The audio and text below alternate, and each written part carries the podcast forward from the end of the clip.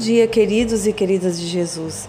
Nessa manhã, o primeiro alimento traz para você no livro de Gálatas.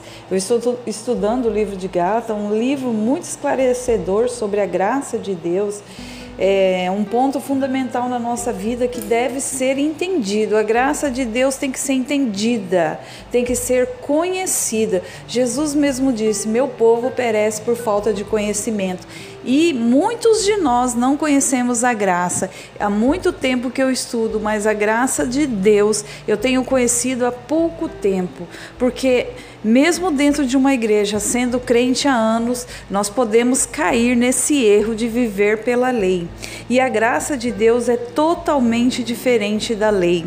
E Paulo esclarece aos Gálatas, de forma muito bem exemplificada, é, essa graça, como é o sacrifício de Jesus, o que trouxe para nós. E a partir do momento que nós aprendemos isso, a nossa vida é transformada pelo Espírito Santo de Deus é, Paulo fala é, no capítulo 2, no verso é, 21, ele fala assim: não anula a graça de Deus, mas se a justiça é mediante a lei, segue-se que morreu Cristo em vão. Paulo está dizendo assim: se vocês ainda estão vivendo pela lei, por que Jesus morreu? Passou por aquele sofrimento todo, passou em vão? Paulo está tá explicando assim aqui o plano de Deus todo o tempo foi a graça. A lei foi colocada porque os homens não queriam viver pela graça. Eles não viviam mediante a fé. Eles queriam uma lei para seguir. É, aí no verso 3, Paulo explica sobre a experiência de Abraão, porque o próprio Deus falou: em ti serão abençoados todos os povos. Ou seja, Deus já havia falado lá atrás, muito antes da lei, que os povos serão benditos através de Abraão, que é o pai da fé. Por isso, Paulo fala que nós seremos justificados pela fé que é, no verso 11 do capítulo 3 ele falou: é evidente que pela lei ninguém é justificado diante de Deus, porque o justo viverá pela fé já era plano de Deus. Quando ele falou para Abraão: Em ti serão benditas todas as nações. Por essa fé, Abraão vivia antes da lei. É essa fé que será justificada, é pela fé, pela fé no Senhor, não pelas obras. Muitas vezes a gente pensa assim: vou fazer tudo, vou, vou cuidar, vou fazer, ser politicamente correto para receber as bênçãos de Deus, para receber a graça, para receber a salvação.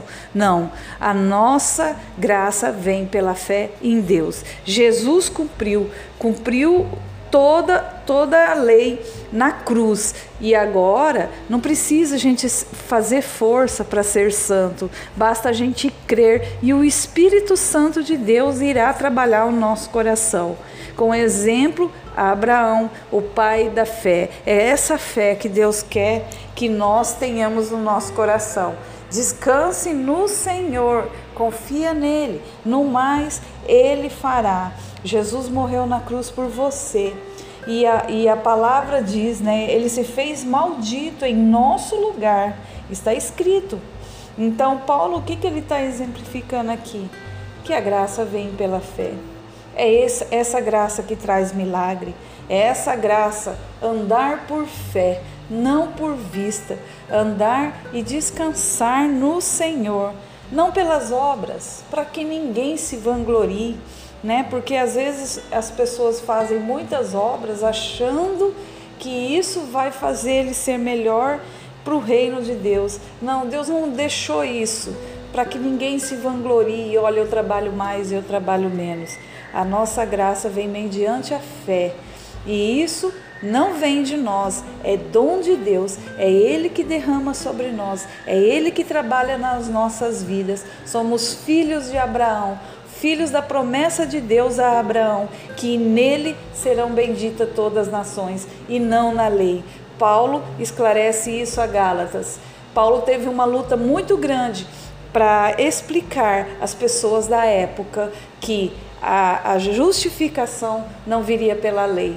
Mas eu vejo que até hoje nós temos a maldição da lei, das pessoas achando que a, a salvação vem por meritocracia e não pelo sacrifício de Jesus. entenda isso na, na sua cabeça, entenda isso que você verá uma chave sendo ligada dentro de você e a transformação do Espírito Santo estar sobre a tua vida e você receberá o selo do Espírito Santo e fará a diferença nesse mundo. Receba a graça de Deus, receba o Espírito Santo de Deus aí na sua casa e seja cheio do Espírito Santo de Deus e você verá os milagres de Deus acontecer na tua vida.